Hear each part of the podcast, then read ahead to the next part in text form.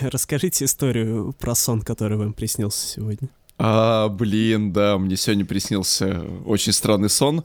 А, Антон Юрьевич сегодня с утра поделился в одном из своих постов, что ему снятся сны, где фоном идут рэповые трещотки. Они становятся фоном его сна. А мне приснилась абсолютно удивительная история. А, мне приснился Вячеслав Питкун из группы «Танцы минус». И так получилось, что он переехал из Москвы, из Питера, он переехал в какой-то поселок под Ростовом. И э, по своей вот этой новой жизни и свою концерт, концертную деятельность он свел к тому, что он пел постоянно одну и ту же песню. И делал это два раза в год. На фестивале до урожая помидоров. И на фестивале после урожая помидоров. Причем, судя по объему, это был такой прям фестиваль, который проводился где-то на такой прям малой спортивной арене Лужников. То есть, ну, там прям много народу. И когда вот после э, урожая появлялся Питкун на сцене, он постоянно выходил увешанный банками с э, помидорами с маринованными. Причем они были разных размеров, от маленьких до длинных, как огнетушители. Он пел одну и ту же песню, вот прям вот он вышел весь обвешанный вот этими банками с соленьями, спел одну песню и ушел э, в это самое, в технические помещения.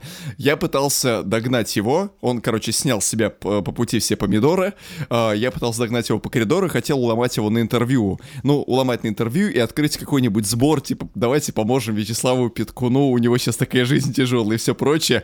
Но вместо этого я почему-то свернул в местный туалет э, вот этой спортивной арены и начал э, ссать вверх, потому что там унитаз располагался на высоте метров трех.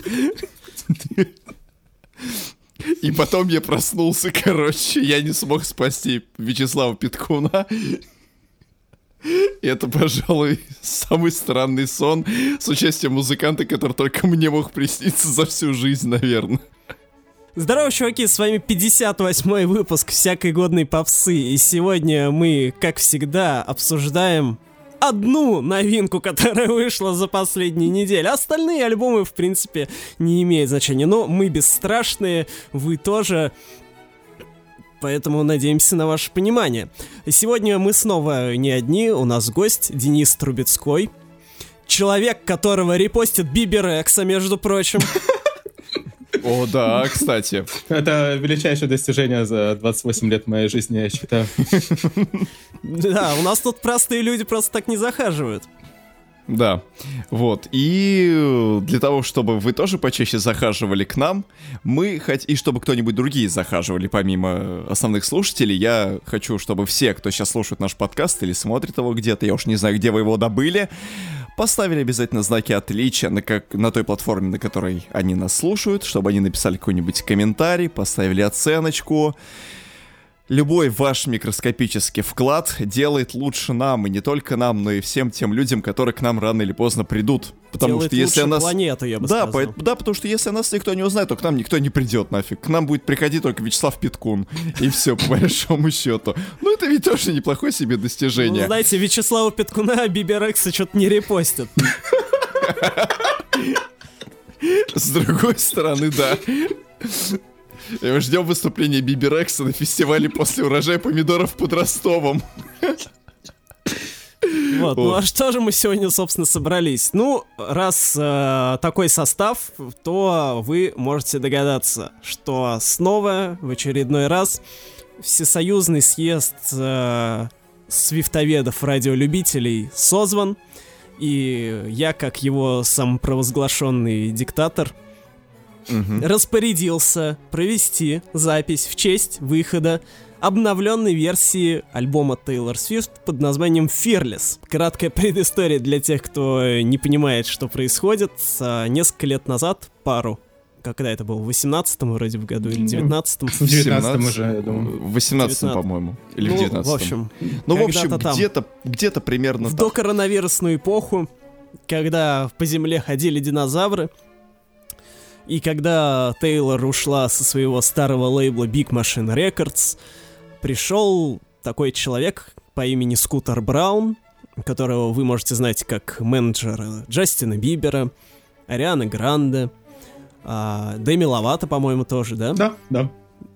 Вот. Он пришел, собственно, в Big Machine Records и купил права на песни Тейлор, на весь ее каталог, а именно на первые шесть альбомов, которые она выпустила на Big Machine Records.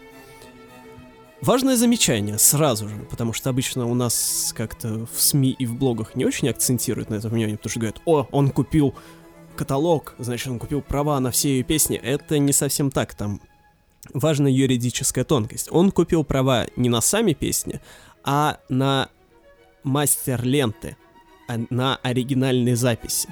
То есть он купил не право делать что-то вообще с ее песнями, да, то есть с мелодией, с текстом и так далее, а с конкретными теми записями, которые вы можете слышать на оригинальных, собственно, альбомах. Ну да. Ну, то есть, грубо говоря, фактически он купил конкретно тот самый звук, который был записан именно в тот да. момент времени. А затем, через некоторое время, он перепродал, насколько я помню, права на эти мастер-ленты холдингу э, Shamrock ну, Holdings, по-моему. инвестиционному фонду. Да, какому-то инвестиционному фонду, который уж не знаю, что там будет с ними делать. А Тейлор, Но, в свою подождите, очередь... Да, да подождите, а. тут важный момент просто. Так. Чего? Ну, про, типа, купил и купил продали и продали ему чего, и чего, да? Но суть-то в том, в чем вообще загвоздка?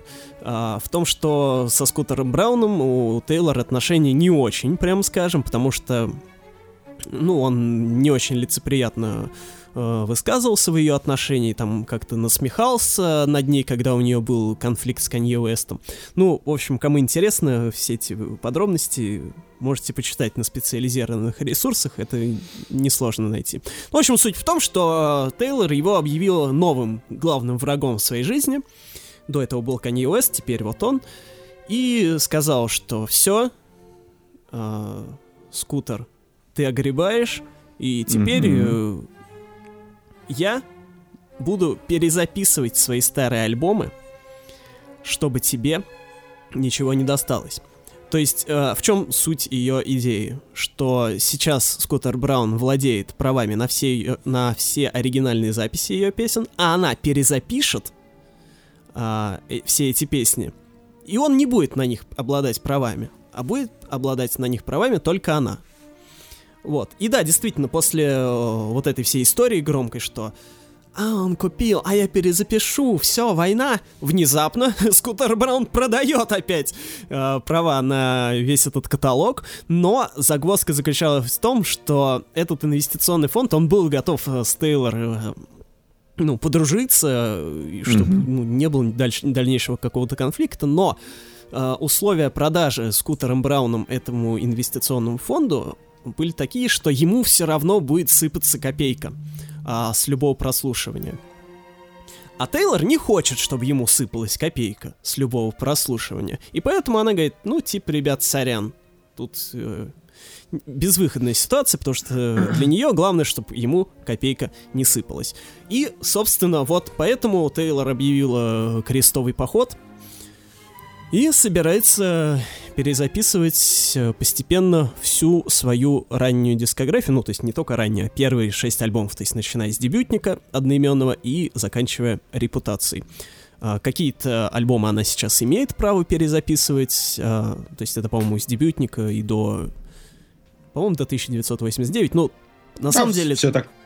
Да. По-моему, я даже не уверен, если... Там просто... На там просто 5 лет, 5 и лет, как, да? как, когда 5 лет проходит, то можно перезаписывать mm-hmm. по, как, по причине, которую я не совсем понимаю, но, видимо, контракт так Вот, э, вот, просто контракт-то, собственно, ну, то есть, грубо, ник- никто есть, его не видел. То, то есть, грубо говоря, насколько я понимаю, там, в ноябре этого года госпожа Свифт сможет заняться, или следующего года, 17-й год репутация, что у меня э, голова едет и крыша едет.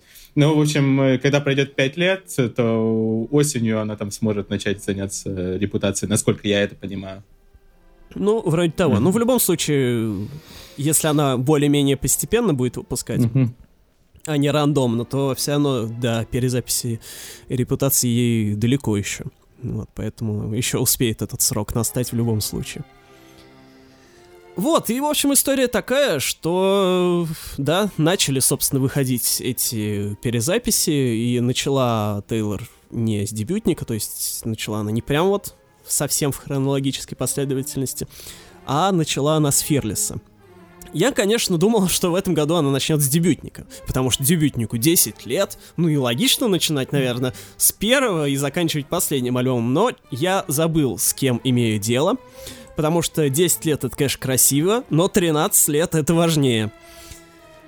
Ну, мало того, что 13 лет, так еще всем прочим э, взять именно Ой, первым дебю- альбомом. Что я сказал? Дебютнику 15 лет исполняется, а не 10. Да, вот. А, мало того, что как бы м, 13 красивое число, но еще в том загвоздка, что альбом называется Fearless, бесстрашный. То есть, возможно, этим самым она решила задекларировать свое видение всей этой проблемы, что вот, Скутер Браун, я вызываю тебя на бой, буду тебя мордыхать в супермаркете и накачивать дешевым порошковым молоком.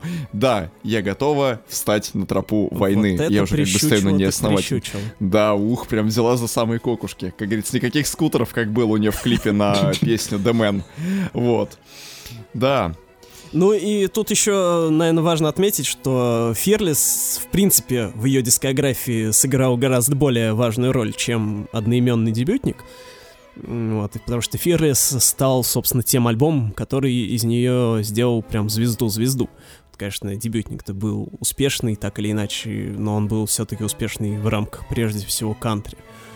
А Fearless, он ее сделал, ну, как-то за пределы кантри, во-первых, она вышла, во-вторых, ну, она прям стала, прям стала известной, прям хиты у нее пошли. Все-таки на дебютнике их настолько больших не было. Вот, и, конечно, поэтому, в принципе, хоть это не очень красиво, но логично, что она начинает э, э, выпуск этих перезаписей именно с него. Я предлагаю сначала немножко поговорить о том, о нашем отношении к оригинальному альбому, об истории отношений с ним, что-нибудь такое. Денис, как у вас было с ним? Но э, Fearless, э, опять-таки, я настолько глубоко начал э, погружаться в дискографию Swift, на самом деле, пару лет назад. То есть, естественно, там хиты с Fearless я э, знал много лет. Я не могу сказать, что это мой любимый альбом среди первых трех альбомов. Я бы на самом деле назвал своим любимым альбомом из, из вот этой вот кантри части дискографии Swift, отбрасывая Red, потому что это все-таки уже немножко другая история Speak Now, потому что Speak Now у меня с точки зрения санграйтинга, э, с точки зрения вообще того, как там э, Swift высказывается, а, кажется, наверное, более взрослым и музыкально, даже, возможно, где-то более интересным альбомом. Мне немножко жаль, что Speak Now на фоне Fearless все-таки не получил такого признания. Но э, отношения с Fearless у меня все равно очень теплые. Э, на этом альбоме много песен, под которые мне хочется плакать по ночам. Э, песни, песни вроде Brave, э, You're Not Sorry, Forever and Always uh, сильно повлияли на меня и очень часто так или иначе создают такой очень, очень серьезный и, и важный эмоциональный фон. Мне нравится мелодика альбома. Опять-таки, сказать, что я полностью в восторге от него не могу. Но и я где-то даже сказал бы, что ну, мне немножечко жаль, что она, конечно, начинает перезапись не с э, непосредственно с альбома Taylor Swift, потому что мне кажется, что дебютник все-таки несколько недооценен и своей, как бы так выразиться, ну, своей должной оценки не получил, потому что я на самом деле там даже посмотрел специально, как там чартили синглы с дебютного альбома, Конечно, для там очень много песен попали в топ-20 билборда, например, что для кантри песен, кстати, тоже не так, чтобы свойственно. И то, что дебютник остается там немножко в тени Fearless, это тоже жаль. Ну, это все равно в какой-то степени логичный шаг на, начать именно с бесстрашного альбома. И я, конечно, послушал пару раз оригинальную версию, отдав, возможно, какую-то свою копеечку Скутера Брауна, прежде чем окунаться в перезапись. И понял, что чувствуете какую-то глубокую теплоту, и какого-то глобального мнения, которое я высказал сейчас об альбоме, не поменял, но конкретно сейчас он дорог моему сердцу. Алехандро. Да, и это... Не называйте мое имя только. Да-да-да. Ромеро. Вот. Э, лично у меня к Фирлис Я же просил не называть. Ладно, как скажете. А, Алехандро. вот.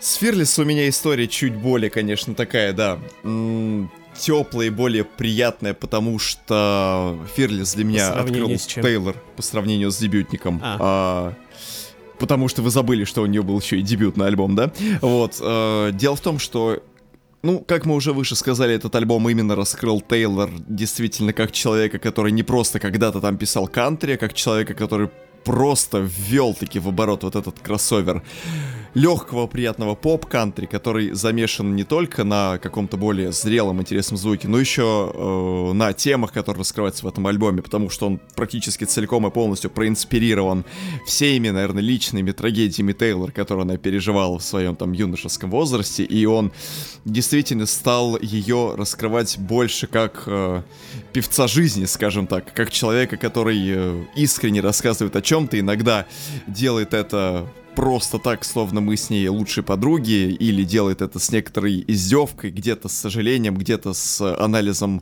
прошедшего жизненного опыта. И в этом альбоме мне Тейлор гораздо больше нравится именно как сонграйтер. Несомненно. Вот, и поэтому любые песни, которые входят в этот альбом, помимо тех, которые уже назвал Денис, есть, конечно, э, такие же абсолютно столпы, как э, Love Story, как You Belong With Me, как одноименная песня э, Fearless, также и White Horse. То Великая есть вот прям... песня, да. Великая песня, несомненно. И вот что не взять, так вот в сравнении с дебютником, это прям вот из вот этой э, ранней троицы до редовского э, периода, я, наверное, к Ферлис отношу отношусь, наверное, с большей теплотой, вот. И иногда нет-нет, но позволяю себе переслушивать. Ну, до поры до времени я старался переслушивать, честно. Я после того, как я узнал о том, что права на альбом э, были именно на эту запись были перехвачены Скутером Брауном, я честно признался, я ни разу не слушал его с этого момента. Я ждал, когда выйдет перезапись. И как только уже вышел э, Ферлис в Taylor Swift Version, я позволил себе окунуться снова вот в то самое настроение, которое э, меня настигло тогда, когда я уже так более детально знакомился с ее дискографией, там, несколько лет назад, и снова перепрочувствовать то, э, как я ее для себя переоткрыл, то, как она вот выросла в моих глазах, и, в принципе, я почувствовал примерно те же самые ощущения, вот, которые ощутил тогда, и как-то прям стало тепло, приятненько на душе. Это прям совсем здорово. А у вас как, Антон, с ним? Да у меня, на самом деле, почти как у Дениса все, потому что из первой тройки игроков... Игроков. Мне тоже нравится больше всего Спикнау, а меньше всего как раз, наверное, Фирлис а, потому что дебютник мне нравится своей некоторой наивностью и шероховатостью, что ли. Вот. А Спикнау я, ну, он вообще просто идеальный, ну, практически. Спикнау мне просто нравится тем, что там она все сама писала, и там очень много выдающихся мелодий. Ну ладно, это мы обсудим. Это отдельно, когда, когда будет перезапись вот тогда и поговорим, да? Сейчас говорить, вот тогда и поговорим. Так сказать, пришла и говорю, да? Да. Вот, а Фирлес, не знаю, он мне как-то вот вообще из всех классических, под классическими я подразумеваю дорепутационные альбомы, он мне, наверное, всегда меньше всех нравился. Не в смысле, что он мне не нравился, а просто если бы нужно было там на вылет делать, э, на, выбирать на вылет, какой мне меньше всего нравится альбом, я бы его первым выбрал. Но несмотря на то, что он не прям в моих любимцах ходит, э, Конечно, на нем полно песен, которые я считаю одними из лучших. И в частности, там есть одна из трех лучших песен в дискографии Тейлор, на мой вкус. Это, а именно это You Belong With Me. А, ну, еще я также очень сильно выделяю Forever and Always, также Change и mm-hmm. The Best Day. Вот. Ну, естественно... А, Хей Стивен еще. Слышь, О, Стивен. да. Да. Вот. Ну, естественно, не только эти. Это я так просто вот такие прям супер фавориты.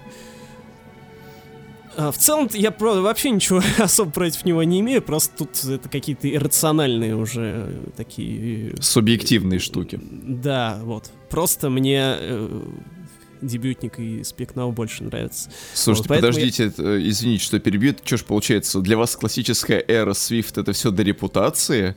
Конечно. Я думал, а я думал, что вы делите примерно на период, что вот есть классическая эра до редовская, например, потом есть отдельная эра, которая э, Red и 1989, это такой уже прям модерновая э, поп, перепоп, синтепоп и все прочее, а потом уже пошла злая репутация, а дальше вообще все тяжело подается каталогизации. Это если бы я начинал слушать Тейлор, когда она еще не, не в попсу не ушла, скажем так, вот, а я-то ее начинал, когда она уже 1989 выпустила, поэтому это я, я такой поздний цветок, вот, поэтому... Поздний ребенок в семье. Да, поэтому, естественно, я все эти альбомы слушал одним блоком, считается.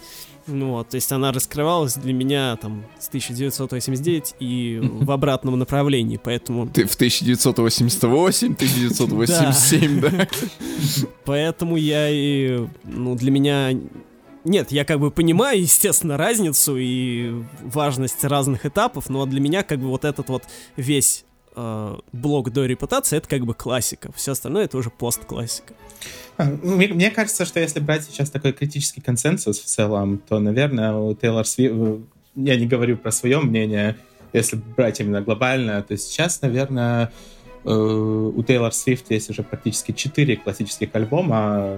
Fearless, Red, 1989 и сейчас, наверное, Folklore.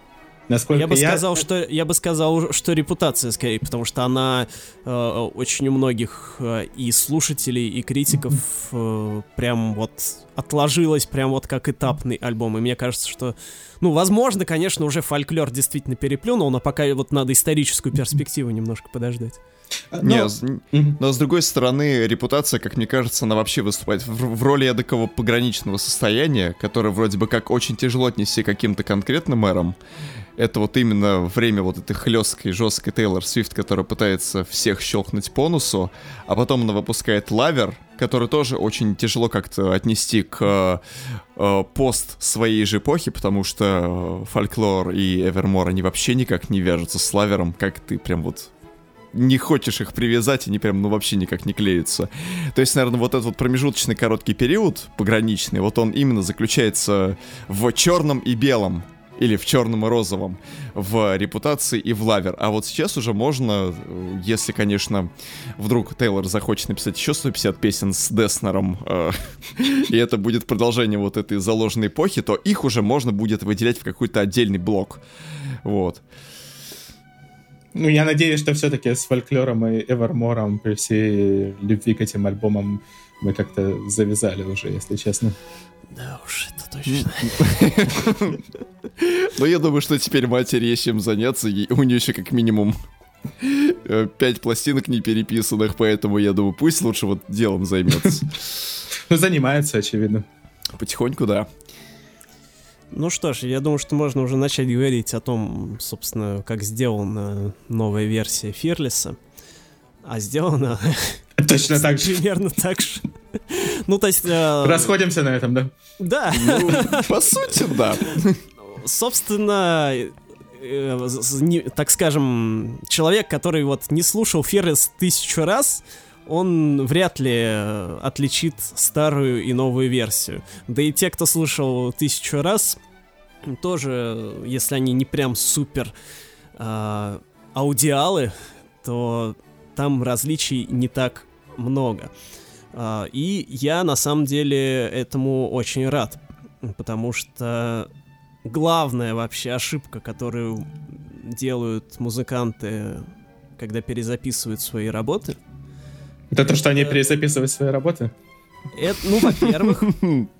А во-вторых, то, что они начинают смотреть э, на песни со своего нынешнего положения. У них нет историчности. То есть они относятся к своим старым произведениям не как к историческому документу, а как э, к тому, что еще можно переработать, потому что, типа, вот я когда-то там что-то записал, а сейчас я по-другому думаю, а сейчас у меня возможности технические другие, поэтому что бы там э, симфонический хор не долбануть, ведь раньше у меня не было денег на это, а сейчас есть.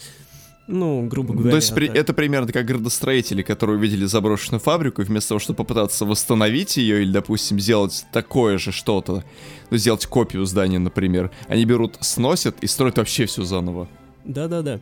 Да-да-да. А, я как бы, конечно, ну, с уважением отношусь э, к таким попыткам что-то переделать, так сказать, э, ревизию, так сказать, своего творчества провести, потому что я отчасти понимаю, почему там людям может хотеться, потому что действительно, когда ты юный артист, то у тебя совершенно другие возможности, и тебе часто не нравится то, что ты когда-то записал, потому что ты мог записать именно в таком виде просто тупо из-за того, что у тебя не было возможности записать по-другому.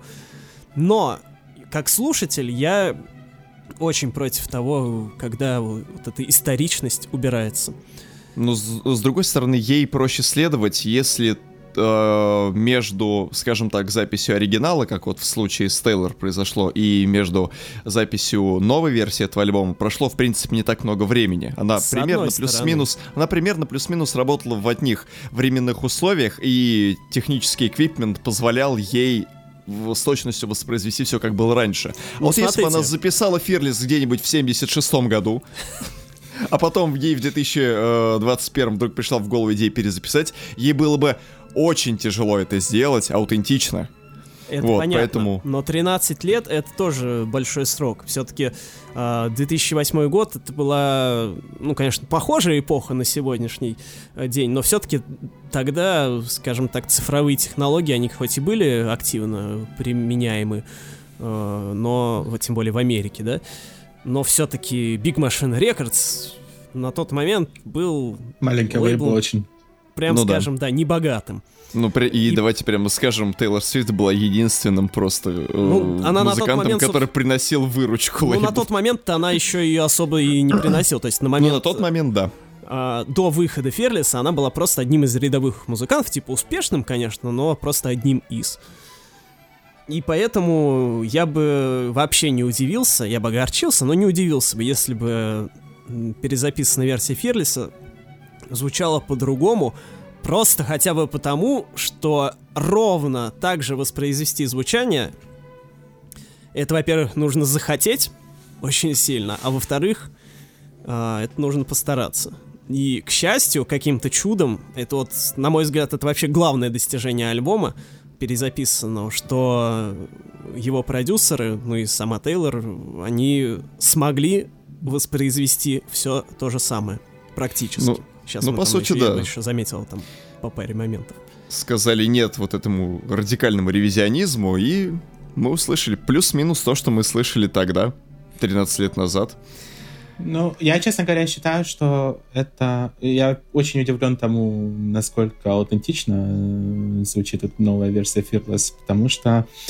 а, а, ну, во-первых, то, что, мне кажется, точно нужно отметить, э, это, конечно, в какой-то степени ремесленничество, но это потрясающий результат работы музыкантов. Там на основных песнях была задействована основ- э, оригинальная группа, э, и, и самой Тейлор, потому что воспроизвести все настолько точно э, это практически невозможно, и это просто э, потрясающий результат. Иногда страшно себе представить, сколько тейков в каких-то песнях могло быть сделано для того, чтобы там интонации так или иначе соответствовали оригиналу. А, а, что тут хотелось Да бы, там наверное... даже, даже не то, что интонации, понимаете, голос-то он как бы более подвижный, а вот чтобы все инструменты ровно так же звучали. Я вот э, что-то хотел заметить, наверное. А, а, что касается там, в том числе голоса, голоса Тейлор. Мне кажется, что вот э, если послушать фольклор, если послушать Evermore, я надеюсь, что вы слушали, а, то можно было все-таки Мы это слушали. Ну да. Э, Но можно было там заметить, конечно, что оно определенно... Ну, там а, было ощущение, что поет э, абсолютно зрелая, взрослая женщина, от этого никуда не денешься. И, конечно, то, что вот она спустя вот совершенно небольшое время возвращается фактически к своему юношескому голосу, да, естественно, с изменениями. Естественно, это не звучит на 100% так же. Это потрясающе. И это нельзя э, недооценивать, как мне кажется. А, э, при этом, конечно, слышно, что голос у нее более глубокий, и это идет на пользу вообще всему миксу, как мне кажется. Потому что, ну, видно, что все-таки там, при том, как она там поет, э, э, как бы так тоже сформулировать корректно, э, но меньше высоких частот в ее голосе, за счет этого инструменты выведены лучше, за счет этого весь микс звучит э, лучше, но при этом, опять-таки, нет ощущения такого четкого ощущения, что это запись 2020 или 2021 года. То есть это звучит аутентично своей эпохи, просто немного лучше. И вот тут я читал то ли на BBC, то ли где-то еще э, в одной из рецензий, что когда ты слушаешь именно вот Fearless Taylor's Version, то это такое ощущение, что ты слушаешь тот же альбом, но в новых наушниках. И мне показалось, что это очень такое хорошее сравнение и довольно четко испытывает ощущения, которые у меня были. А у меня главный вопрос будет к, к винилу, потому что винил Фирлиса э, он звучал, прям скажем, не очень, как и все ее ранние альбомы. Там мастеринг просто какой-то убитый. Там высоких частот и высокосредних что-то вообще жесть какая-то. Короче, очень несбалансированный был мастеринг на виниловых версиях, поэтому еще посмотрим, слышим ли мы в новых наушниках или нет. Ну, Насчет я гол... не знаю, вы, вы фольклор уже еще не слушали виниловый? Нет. И не, и не послушайте никогда, я думаю, что этот человек никогда в жизни не откроет. Пожалуйста, Мне если нужно купить слышит, обычную версию. Да, пожалуйста, Антон... подарите нам обычную версию Фольклор или Evermore. Мы хотим послушать, какой там хоть мастеринг-то нынче делают именно на современных альбомах. Все остальное на совести мастеринг инженеров, поэтому я думаю, что в этот раз уже по прошествии, ну, условно говоря, 13 лет, 10-13, они не должны будут нас подвести. Я думаю так. Я правильно понял, что вы еще не послушали фольклор на виниле? Нет, потому что у меня есть только эти с рарными обложками, короче, версии. Я их не распаковываю. А, а, мне, а мне нужно купить э, эту обычную. Означает ли это, что вы на данный момент, а мы сейчас разговариваем в апреле 2021 года, э, ни разу не послушали студийную версию песни «Озера»? Да. Я не буду ее слушать. У меня вопросов больше нет. Я жду, когда мы запишем отдельный подкаст про песню Лейкс. О, зашибись. Ну, это нам на озеро надо поехать. В который вы все будете все время так, ну, я не слушал. Ну, придется вести, короче, на озеро проигрывать вместе с электрогенератором и там слушать. Но только, ориги... но только обычную версию, не делюкс, вот этот с рарной обложкой цветной. Да. А еще надо где-нибудь нарыть э, обычный черный винил с этим альбомом. Так черного нет, в том и проблема. Он только цветной, он бежевый, мы, Мы должны найти черный винил. В общем, насчет голоса, что я хотел сказать, что, на мой взгляд, это главное отличие действительно от старой версии, и э, в основном по нему можно отличить, и действительно он стал глубже. Я плохо разбираюсь в вокале и слова не слушаю, как известно, вот, но, тем не менее, да, конечно, в некоторых песнях э, это сильно заметно, но я бы не стал э, это отмечать как однозначный плюс, потому что, с одной стороны, конечно, интересно, да, как она там, ну, скажем так, берет ноты, которые раньше ей было сложнее брать, а сейчас ей легче брать, да, и как голос у нее глубже стал, тролливали, это все класс. Но э, вместе с тем э, исчезла некоторая подростковая наивность, э, которая, Кстати, вот да, я только что хотел которая вот это отметить. ее первым альбомом, особенно, естественно, дебютнику и Фирлису. Вот, и поэтому, конечно, э, это прикольно, но все-таки слышно, что поет не... Сколько ей там-то было? 20? 19, а, по-моему, или да, 20. 18, а... но неважно. 18, ну, я, думаю, я думаю, 18, плюс, да. Ну. Не юная дама это поет, а уже состоявшаяся взрослая певица. Да, вот, это поэтому ты, это... это немножко, конечно, контрастирует, с, опять же, с темами песен, которые там тексты они более наивные, явно там, там уж ну, по сравнению с фольклором-то понятно, да? Да, вот эта же вещь, она вот действительно немножечко меняет восприятие того, что ты вот слышишь уже не 18-летнего подростка, который рассказывает о своих проблемах, просто текущих, которых у нее еще будет просто вау. Но когда ты слышишь это из уст там 31-летней женщины, ты такой понимаешь, что ну... Немножко есть... Как э, бы да, но диссонанс такой конфликт. легкий Да, диссонанс. возникает. Да. Да, в голове. Все У равно, меня что- был вот этот диссонанс, э, он возник в первую очередь, когда я э, слушал Today Was a Favorite Tale, это песня, которая изначально была записана к великому фильму Valentine's Day. Мгм. Потрясающая работа кинематографа. И невероятное актерское, актерское мастерство самой госпожи Свифт, которое она там а, проявила, но неважно. А, Просто вот эта песня, где я действительно э, почувствовал э, то, что все-таки вокал вот именно там сильно, сильно иначе звучит. Просто есть действительно песни, где ты практически не замечаешь никакой разницы. Вот Today Was a Fairy Tale это был такой трек, где я понял, что вот, э, вот здесь э, то, что то, что вы, Антон Юрьевич, говорили про, про подростковую наивность, Today Was a Fairy Tale это на 100% песня э, 17-18-летней девушки. И вот здесь у меня потерялось это ощущение. В остальном... Самые, наверное, серьезные изменения, которые я заметил, это отмечено у меня даже вот в этом моем э, восьмистрочном конспекте, это трек Change, что довольно символично, что есть изменения на песне Change. Э, Там я не выписал какое-то какое-то слово, э, где она меняет интонацию, но там действительно есть э, пара слов, где она серьезно меняет интонацию по сравнению с оригинальной версией, и там э, в вокале э, добавлены новые гармонии. Ну, возможно, она действительно решила, типа, есть песня Change, давайте я там все-таки что-то поменяю. Но в остальном э, именно альбомные песни, ну, э, я готов их слушать вместо, вместо оригинальной версии, скажем так. То есть я готов спокойно включать Taylor's version и забыть про то, что э, то, от чего копеечка капает скутеру Брауну. И в этом плане э, мне показалась э, версия Fearless успешной, конечно. А, я бы хотел еще вот после того, как про голос заметил, есть один крупный, ну ладно, условно крупный недостаток, на который я бы хотел пожаловаться в этом альбоме.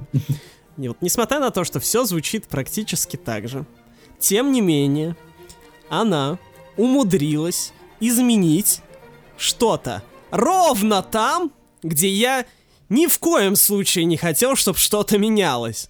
А именно в песне, которую я считаю одной из трех лучших в ее дискографии You Belong With Me. Она поменяла звучание гитарного соло перед последним припевом. Какого черта, спрашивается?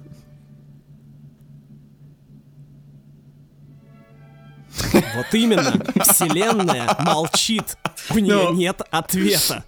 Но, Мне хотелось сказать «вот сука», но я промолчал. Нет, Мне ну вот кажется, понимаете, мне вот кажется, извините, что перебью, Антон, Антон Юрьевич, у меня вот так вот уже складывается ощущение, что э, Тейлор Свершин был выпущен специально для того, чтобы мы просто начали сравнивать все, чтобы мы просто реально. перестали получать удовольствие от а, перес, э, перезаписанных музыки, версий, да? чтобы мы, мы сейчас найдем до чего докопаться. Ща, ща, ща, ща, ща. Нет, Блин. ну, нет, ну, понимаете, я бы понял, если бы на какой-нибудь на Love Story. Я бы понял на White Horse. Я бы на Нет, любой песне нет, понял. Но нет. почему ровно на той, которая мне была важна больше всего?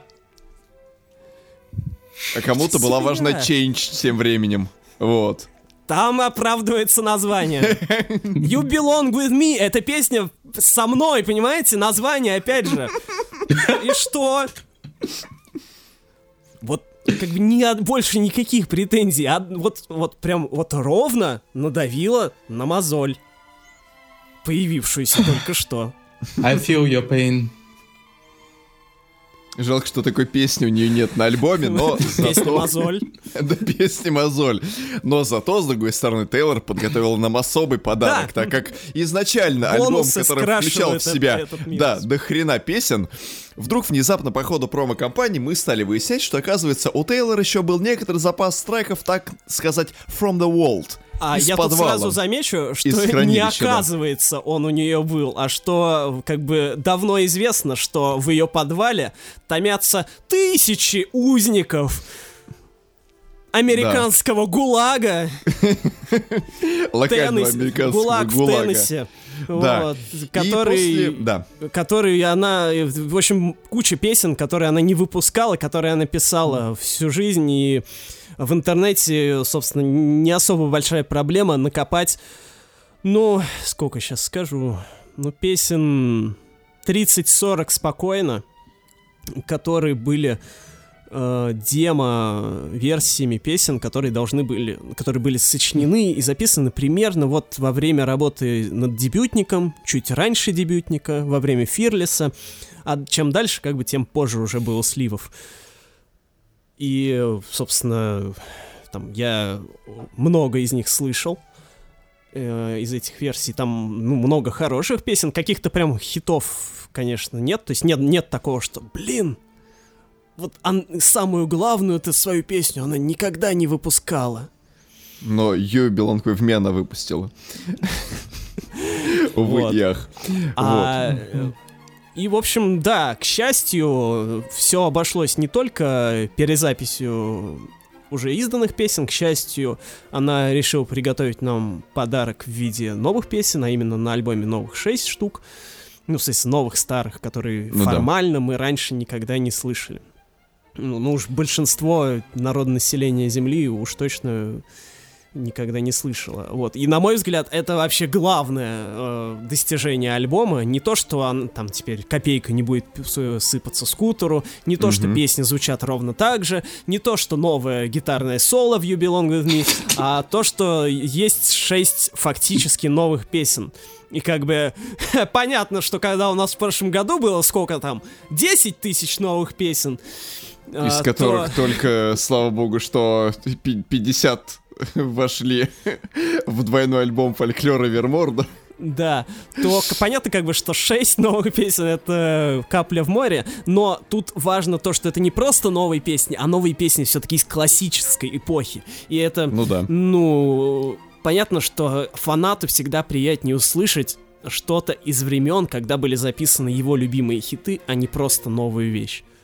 Ну да, и э, это, кстати, дает очень интересный, любопытный задел этому альбому, и даже лично для меня ставит немножечко в плюс э, проведение промо-компании, потому что здесь э, во время промо первым треком был выложен трек Love Story, а затем Тейлор двумя следующими синглами выпустила песни именно подвальные, чем дополнительно очень сильно подогрел интерес и сделал все абсолютно верно.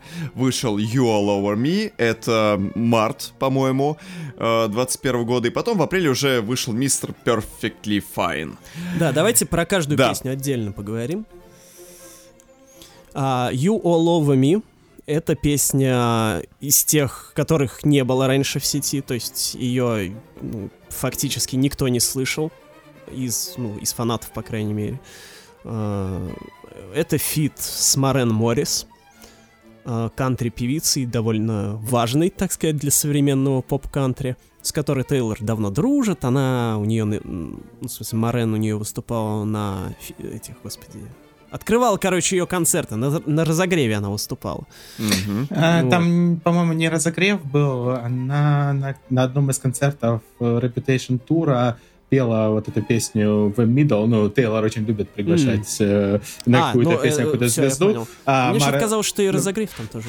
Да, вроде нет. э, но, Ну, может, по- но, но они точно, в- точно пели вместе The Middle. The Middle — это песня Зеда э, с Марен Моррис. Ну, Марен Моррис там есть большой хит последних лет э, кантри-поп The Bones, а, но до этого была вот эта довольно большая танцевальная поп-песня с э, господином Заславским. Мгм. Ну и продюсером... Продюсером на э, этой песне выступил Аарон Деснер, наш старый знакомый. Ну, точнее как, относительно новый. Ну, в общем, тот, кто один из главных продюсеров э, фольклора и Эвермора. Вот. Песня, на мой взгляд, нормальная. Я бы не, не скажу, что она прям какой-то мега-хит, что она меня поразила. Э, Я считаю, что как бы она такая, ну, крепкий середняк.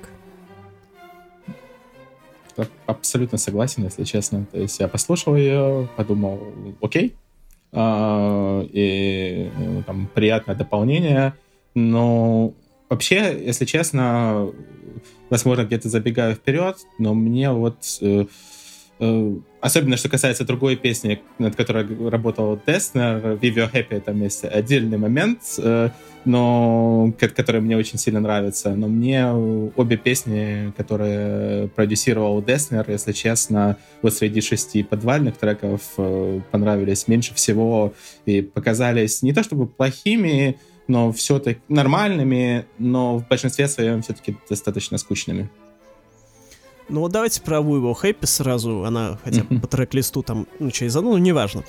Да, там продюсер тоже Деснер, и эта песня как раз в сети была. Я ее специально еще раз послушал, чтобы сравнить, собственно, как демо звучало и как э, итоговый вариант э, звучит.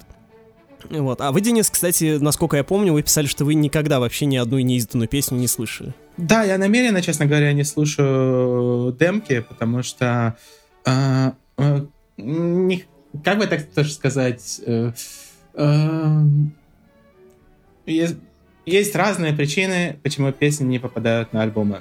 Э, Часто бывает так, что песня просто не соответствует духу альбома. Это может быть хороший трек э, и может быть действительно неплохая работа. Может быть автор чувствует, что эта песня не совсем для него и лучше отдать эту, эту песню какому-то другому артисту. Но все-таки в 90-95% случаев э, это не, не самая выдающаяся работа. И я стараюсь э, не слушать по возможности, пока артист сам э, не решит, что это нужно послушать слушать. Я бы это так сформулировал. А, ну так вот, у его хэппи она в демо звучала по-другому, конечно.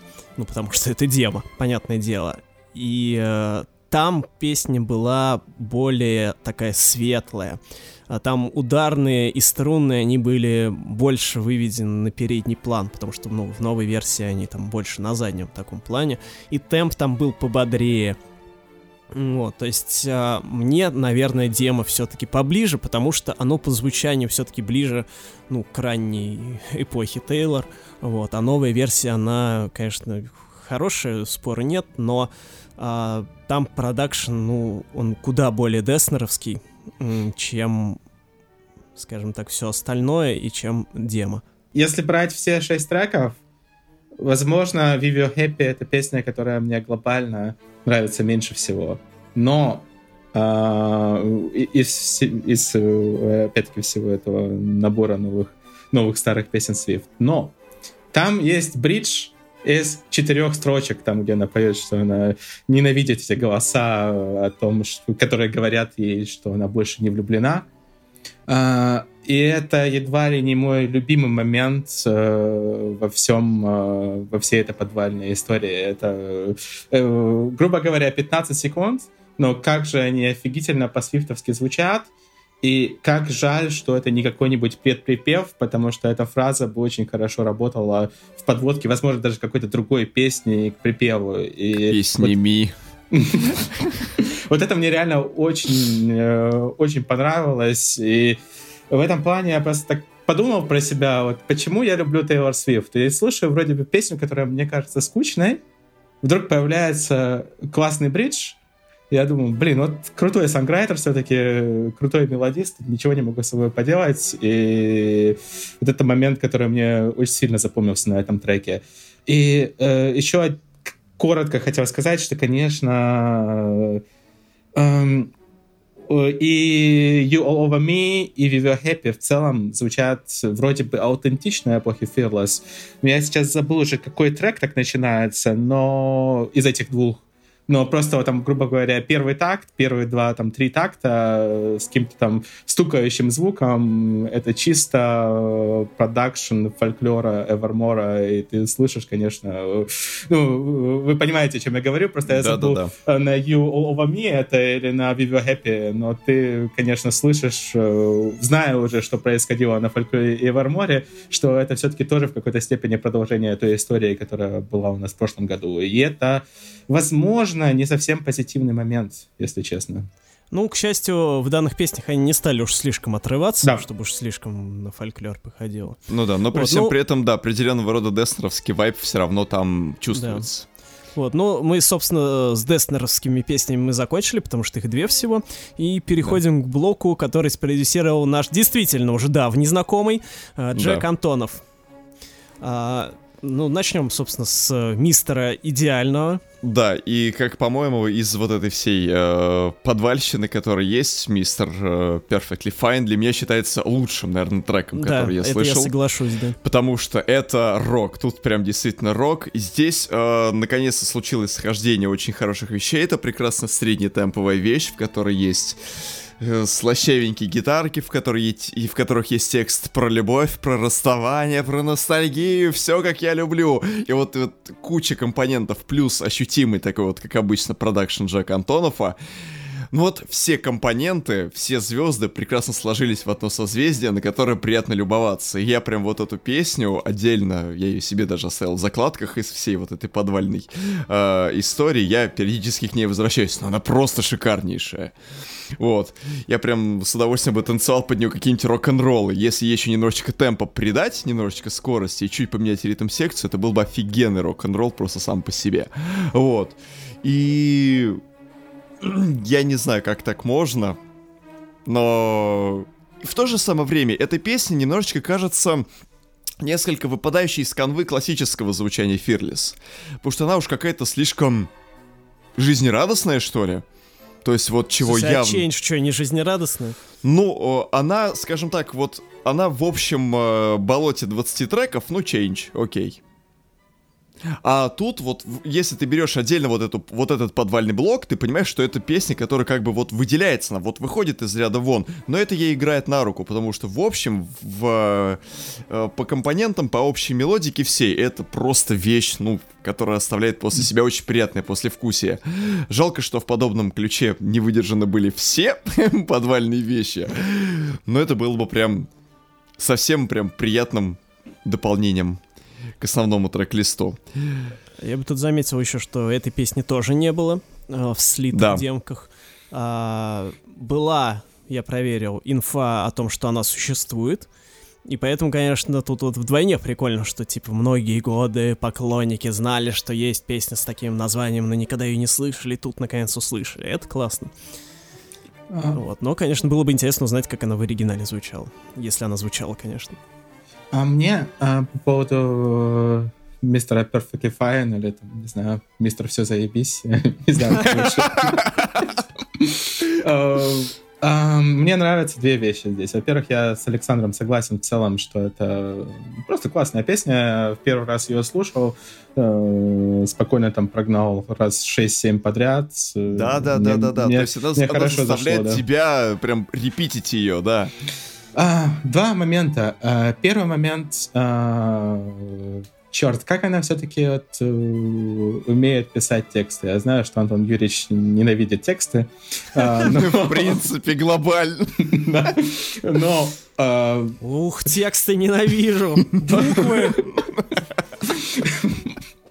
Ну, офигительный сторителлинг, э, то, как она играется вообще со всеми этими клише, э, и как там используют э, типа, ты, типа, мистер Perfectly Fine, а типа, мисс Мизери и так далее. Да, да, да, то есть, то, то, есть, то есть весь текст, он обыгран на какой-то бесконечной игре слов, на каламбурах, вот на чем-то таком, и ты слушаешь, понимаешь, блин, ты еще и текст умудрилась к этому классному звуку такой повесить, который хочется разбирать. Тебе прям хочется слушать, вникать и э, понимать, что это за... Кто есть мистер Perfectly Fine, почему он именно такой, почему она мисс Мизери. Очень, если... да, прям. Если уж она текст на каламбурах строит, могла бы и деревню дураков вспомнить. А то как-то... Спродюсированную Деснером, да? И вторая вещь. А, ну, как бы для поп-кантри, в принципе, для кантри ничего особенного. Но мне было приятно в конце песни услышать смену тональности. А, слушаешь а, каждую неделю дофига поп-треков, которые состоят э, из, одного, из одной и той же аккордной прогрессии э, там, в 3-4 аккорда. Часто слышишь 10 треков подряд, э, которые состоят из одной и той же прогрессии аккордов, хотя это разные артисты. Э, вроде бы разные песни, а в итоге кажется, оказывается, что песня одна. И, как все это, они- и все это альбом Элли Голдинг. The Brightest Blue, да? Это частично правда. Ариана Гранде сейчас напряглась. А, Ну, короче говоря, просто на фоне всего этого э, вс- всей этой истории развития поп-музыки последних там 5-6 лет, которая мне в целом даже где-то нравится, а, потому что, в принципе, э, а, как бы так сказать, а, раньше мне казалось, что великое там мастерство — это написать э, 20-минутный prog- progressive rock трек. Э, В итоге мне сейчас кажется, что написать э, цепляющую песню из э, трех, может быть, даже двух аккордов, это значительно, кое-где значительно более серьезное мастерство.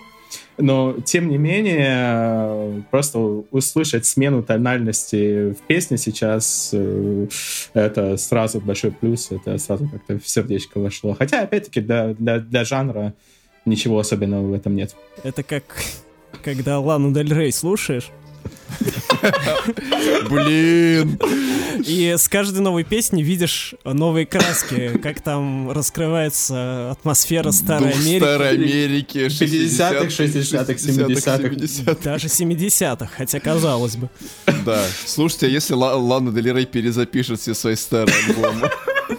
Ну, я могу точно сказать, что там будет летняя депрессия, и все это будет звучать просто чудесно.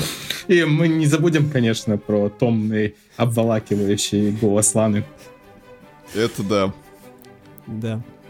Ладно, давайте двигаться дальше. Четвертая песня э, в нашей обойме новых старых треков.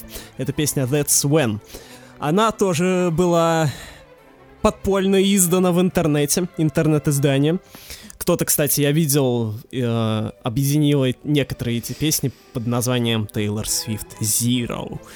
Типа нулевой альбом. Мгм. А, Без сахара. да. Вот, но эта песня была в акустике, вот, что важно. То есть, вот, например, а, до этого я про We Were Happy говорил, она, она была записана с, ну, с полноценными инструментами, а тут э, That's When она была чисто в акустике. И э, этот трек записан, э, с- там есть фит с Китом Урбаном, Кит Урбан это тоже кантри певец, довольно значимый для жанра. Ну. Легенда, в принципе, да. Да, вот. И э, я ж тут я хотел про Марен Моррис еще заметить, да и сейчас тут замечу, что Тейлор в последнее время себе не изменяет, и если она зовет кого-то на фит, то если ты не знаешь, что там фит, то ты его, скорее всего, и не услышишь. Это вообще хорошая такая стратегия, типа, я тебя позову на фит, но тебя там слышно не будет. Нормально, согласен? Узнал. Да. Вот, ну и да, продюсер тут тоже Антонов. А, и, а, кстати, вот в этой демо-версии, которая а, Тейлор исполняла в акустике, там тоже звучит мужской голос. Неизвестно чей. Вот, но это очень интересно, что как изначально она как бы на два голоса предполагалась, что и э, осталось в итоге тоже. Если бы она еще в это дело затащила Джо Элвина. А почему бы и нет? Ведь он же в последние, так сказать, пару лет э, начал э, активно вторгаться в ее творчество. Но если бы она... До этого не такому большому количеству мужчин это удавалось, а кроме Кельвина Надо- Харриса. Надо было звать э, этого, ну, с кем она-то там встречалась? Джо Джонаса. Да, или Тейлор Да. Деснер, как... Ой, Тейлор Деснер. Тейлор-? Тейлор короче, вы поняли. Чувак из «Сумерек», оборотень. а, Тейлор Лотнер. Лотнер, да. Тейлор Деснер. Это- звучит как интересная вариация названия моего телеграм-канала. Да, я не сказал, что Денис автор телеграм-канала Тейлор Лавата. Ну, потому что теперь вы больше известны как человек, которого репостит Биберекса. Ну, ссылка будет в он- описании, И теперь что. он автор канала Тейлор Деснер, да? Автор канала Тейлор Рекса. Тейл... О, блин, Тейлорозавр Рекс. А? Ладно, двигаемся дальше. Дальше песня Don't You. То есть А, не ты. Не ты. А, или не ты ли? А, вот, этой песни тоже не было, продюсер тоже mm-hmm. Антонов. И возвращаемся к минусам. Э, тут вот помимо э, измененного соло в You Belong With Me, это, наверное, моя вторая претензия к альбому. Значит, не то, что претензия, а придирка, потому что Don't You звучит абсолютно не как Fearless. Это просто еще один типичный трек Джека Антонова, абсолютно сделанный по его лекалам. Сто процентов. То есть вот, вот я как услышал сразу, ой, я думаю. То есть есть видео, я как-то скидывал в наш общий чат на, в Телеграме, подписывайтесь, вступайте. Видео, где сравниваются э, песни, которые писал Антонов, и там вот эти вот синтовые переборы, они у него везде одинаковые. Я не хочу сказать, что это минус, но почему это должно звучать в историческом документе, можно сказать. На исторической песне я хрен знает. Как бы на альбоме Лавер эта песня звучала бы идеально, но на Ферлисе Соглашусь, скорее соглашусь. Я тут в целом согласен. Но я в последние там, недели очень много слушаю как раз-таки какие-то относительные дипкаты Лавера. А, почему-то сразу, когда я услышал Don't You, подумал, ну, чисто с точки зрения продакшена, не в плане там мелодики, про The Archer, например, э, почему-то сразу какие-то параллели прошлись в голове. Ну да. И мне Don't You очень понравилось. Мне, в принципе, две заключительные песни очень нравятся, соответствуют моему настроению, но под претензии, мне кажется, можно только подписаться. А, вот. а эта песня могла бы войти в дискографию Bleachers? Любая почти песня. Тейлор Свифт, которая была спродюсирована Антоновым, может стать песней Bleachers, да? Да, мне... Антонов... Look What You Made Me Do было бы сложно, конечно, но... Мне кажется, а, а Антонов... В смысле, а Look What You Made Me Do разве Антонов продюсировал? Да, да. Да, как ни странно, да. А, ну окей. Ну, видимо, там ему на горло Вес попутал, да. А, единственное, что чьи песни, которые продюсировал Антонов, не, ваш, не смогли бы войти в Bleachers, это песни, которые он продюсировал Лань Дель Рей. Потому что все-таки ее уникальный стиль, в котором слышна атмосфера 50-х, 60-х, 70-х, и ее глубокий обволакивающий вокал, э, из-за которого возникает каждый год летняя депрессия, ни с чем не спутайте. Даже Джек Антонов не может внести туда вот эти свои синтовые переборы. Ой, да, если бы э, Норман Факин Роквелл и Chemtrails Over the Country Club действительно звучал по-бличеровски, я бы, может быть, даже простил Лани Дель Рей вообще все. Но, в смысле, вы нет. А вы, вы смогли бы слушать и альбом, в котором не было бы атмосферы Старой Америки 50-х, 60-х, 70-х? Нет, ну, возможно, она... возможно, мы бы как раз-таки смогли слушать. Но этого мы никогда не узнаем. А тогда, пока вот линейное отставание бомбы над загородным клубом будут такими, какие они есть, увы. Uh, ну и последний трек, который, собственно, завершает пластинку, это Bye Bye Baby. Эта песня была uh, в демо-юните ранних песен Тейлор, слитых в интернет. Только она была там под другим названием. One Thing. И тут тоже продюсер Антонов. И э, в целом демо звучало почти так же, но оно было, так скажем, более акустическое. А вот в итоговую версию, в Bye Bye Baby, завезли как раз тоже больше антоновской атмосферы, что тут, конечно, не, не так много, как в Don't You, но, тем не менее, если вот сравнивать старую и новую версию, то, конечно, это там больше слышно. Ну, песни вообще очень органичные друг за другом. Это, в принципе, две таких брейкап песни с какой-то слегка пересекающейся тематикой, хотя эта тематика, в принципе, пересекается, наверное, в 60% песен Тейлор Свифт, но не так важно. Ну да. А, однако, опять-таки, вот две заключительные песни, наверное, прямо вот сейчас. Э, это два трека, которые я из этих шести больше всего слушаю. Нравится мелодика, э, нравятся тексты. Э, не знаю даже, что здесь еще сказать, но вот Don't You и Bye Bye Baby опять-таки очень органично идут друг за другом, и от, от них у меня сейчас очень позитивные эмоции э, с легким ощущением весенней депрессии. Все-таки весенней депрессии, даже не летней, да? Апрель все-таки. Ну, справедливо вообще. А я никак не могу все-таки примирить э, вот это вот антоновское звучание, и почему-то оно мне кажется стройным абсолютно звучание альбома. Вот Mr. Perfectly Fine для, для меня почему-то как-то вот выбивается. Может быть, в силу того, что он в трек-листе еще расположен примерно после общей вот этой вот канвы традиционно ферлисовских вещей. Может быть, поэтому мне Mr. Perfectly Fine всегда вот э, за последние два прослушивания три казался чем-то выделяющимся. Но вот завершающие два трека, ну, как-то вот они ложатся в общую органику. Непонятно почему. Может быть, как-то э, Джек Антонов правильно подготовил почву для того, чтобы посеять туда звучание именно свое традиционное. Но я прям вот не могу просто так вот. Они как-то для меня не прям а, не выделяются страшнейшим образом. Надо сказать, что на самом деле на мистере Perfectly что-то там, э, да. в принципе, ну, там, скажем так, такие довольно, довольно тихие синты на фоне. Ну да. Они, они, они, они есть. Если хочется услышать Джека Антонова там, то... То если принцип... очень прислушаться. В, в принципе, он там есть. Э, более того, э, песня, конечно, действительно, вот Mr. Perfectly Fine, ну, она вроде как-то звучит как, как Fearless, но как э, элементы Реда, и какая-то мелодика, даже где-то 1989.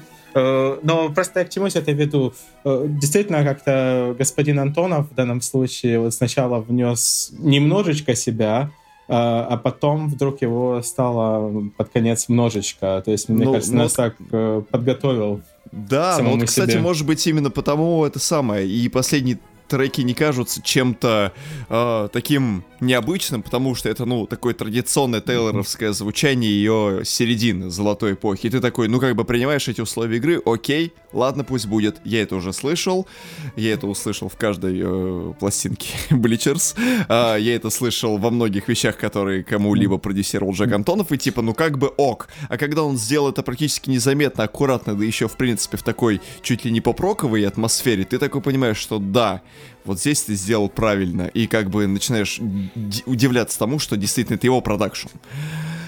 Ну, мне кажется, в целом интересным еще, что, ну, по крайней мере, из того, что Тейлор сама говорила, а, для нее все-таки было важно, что, с одной стороны, ну, кей, круто, я имею возможность немножко поиграться с, с этими шестью песнями, там, опять-таки, пригласить Марен Моррис, пригласить э, э, Кита поработать опять-таки со своими двумя новыми любимчиками. Но при этом она говорила, что вот для меня очень важно, что это как раз-таки вот песни все равно вот 17-18-летней девочки. И насколько понимаю, э, там есть минимальные изменения лирики по сравнению с оригинальными песнями. И это касается трека That's When. Ну, That's When, мне кажется, это тоже частично связано еще с тем, что это теперь дуэт, и там просто нужно было некоторые вещи поменять, но там я читал просто оригинальный текст, э, хотя песню не слушал э, до этого. Э, и там все-таки и в партии Тейлор есть некоторые изменения. И, насколько понимаю, еще есть изменения по сравнению с оригинальным текстом в Don't You. То есть там она то что-то поменяла. Но, тем не менее, она вот очень подчеркивала, что для нее очень важно, чтобы в целом остались ровно те мысли, которые э, которые были у нее тогда, и это тоже, мне кажется, все-таки важным, потому что э, мы говорили про какую-то наивность э, лирики Fearless, то есть она уже на Fearless э, классный сторителлер, она уже на Fearless э, э, делает классные запоминающиеся тексты, но, естественно, они где-то немного банальные. Возможно, она бы, э, если бы сейчас серьезно переделывала альбом, выбросила бы пару упоминаний поцелуев под дождем, например, из, э, из лирики ряда треков и какие-то подобные вещи. И мне кажется, э, что хорошо, что она этим глобально все-таки не занималась именно на, на песнях, которые вошли в вот эту подвальную часть, потому что, э, может, они где-то и потеряли свою аутентичность за счет продакшена, который, который мы услышали, но все-таки с лирической точки зрения они, опять-таки, все-таки аутентичны. И вот меня тоже волнует, а как бы именно звучали эти песни, если бы, про, если бы продюсерами не были Деснер и Антонов. То есть... Демо послушайте и услышите, как они звучали бы. Нет, а вот... Сейчас уже можно. А, да, вот сейчас вот, если бы она взяла и попробовала это демо также обыграть ровно в том виде, ну там, допустим, воспользовавшись старой командой, старыми приемчиками, и не стала бы заниматься вот этой э, модернизацией всего при помощи тех людей, с которыми она вот работала последние несколько лет. Но вот. мне, в принципе, хочется сейчас уже потихонечку послушать, как э, будут звучать песни Тейлор Свифт, э, которые не имеют отношения Деснер и Антонов. Это, да ну, уж, пора бы. Обратиться, например, к классику Максу Мартину, про которого она, наверное, Ой, вообще да. забыла, по-моему. А, кстати, да. э, тут тоже достаточно интересный момент. Ну, как интересный, просто вот там есть... Э, э, там на великую песню Willow был ремикс некой Эльвиры, Mm-hmm. И на Love Story был ремикс yeah. Эльвиры. Да, да, это да. как раз таки вот подопечная Мартина из mm-hmm. его... Это какая-то 21-летняя или 22-летняя шведка э, из его компании. Она там подписана у него там X... MXM, что-то там. XBB. Э, его, его компания называется, но какая-то... Это, то есть, насколько я понимаю, читал тоже в билборде какой-то текст, что вот э, команда Swift обратилась к компании Макса Мартина, чтобы вот, э, вот у нас есть трек как бы Willow, и вот мы хотим, чтобы, возможно, какая-то там молодая кровь, которая у вас там подписана, что-то с ним сделала. Им э, понравилось как раз-таки, э, понравилось то, что э, это Эльвира сделала с Виллу, и они потом еще дали Love Story. Ну, с Love Story, мне кажется, это немножко тоже было связано с тем, что они хотели сделать танцевальный ремикс, потому что подпольный танцевальный ремикс завирусился в ТикТоке, и они хотели что-то сделать свое. Ну, мне так кажется. Но, короче говоря, к чему я все, весь этот э, никому не интересный рассказ Свету, к тому, что связь с Максом Мартином какая-то остается, несмотря на то, что он не имеет прямого отношения к песням э, Тейлор Свифт с времен Лавара, я думаю. Ну, будем надеяться, что Эльвира поступит в железнодорожный колледж и станет таки стрелочником, или вообще как бы посвятит свою жизнь это самое СЦБ. Станет, да. сиг, станет сигналистом э, железных, да, дорог, да, да, железных да, да. дорог э, Казахстана в городе Аксу. Или как там шведка, шведка стала сигналистом в Казахстане. Это покруче, чем история Манбека. Слушайте, это обратная реальная история. Ты успешный диджей, который ремиксит Тейлор Свифт, является подопечным Макса Мартина. Но тебе надоедает просто твоя успешность, и ты уходишь в Казахстан. Уезжаешь в Казахстан и становишься там символистом на железке. Сигналистом. Получаешь главную премию. Получаешь главную премию казахстанских железных дорог дорог. Это что, золотой паровоз? Наверное. Или золотая рельса, там что-нибудь вроде того, да. Вот. Касаясь неизданных песен, я бы хотел отметить, конечно, что я хотел бы, конечно, некоторые другие песни услышать перезаписанные. Я точно не знаю, увы, к какому они относятся периоду, потому что не про все песни известно, когда они точно были записаны, в смысле, про неизданные. А, есть просто версии, что они были записаны там ну, около первого альбома, до него, после него, во время Фирлиса, неизвестно, в общем. И, в общем, я бы выделил три песни, которые я бы хотел услышать. Вот, и их можно найти, поэтому кому это очень сильно заинтересует, послушайте их, потому что они, вот на мой взгляд, из неизданного сам, одни из самых интересных. Песня Nevermind. Не кавер на Нирвану. Не кавер на Денниса Ллойда, неважно.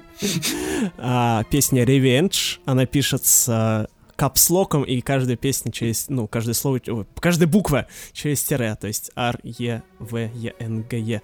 Вот. А, и песня Tell Me.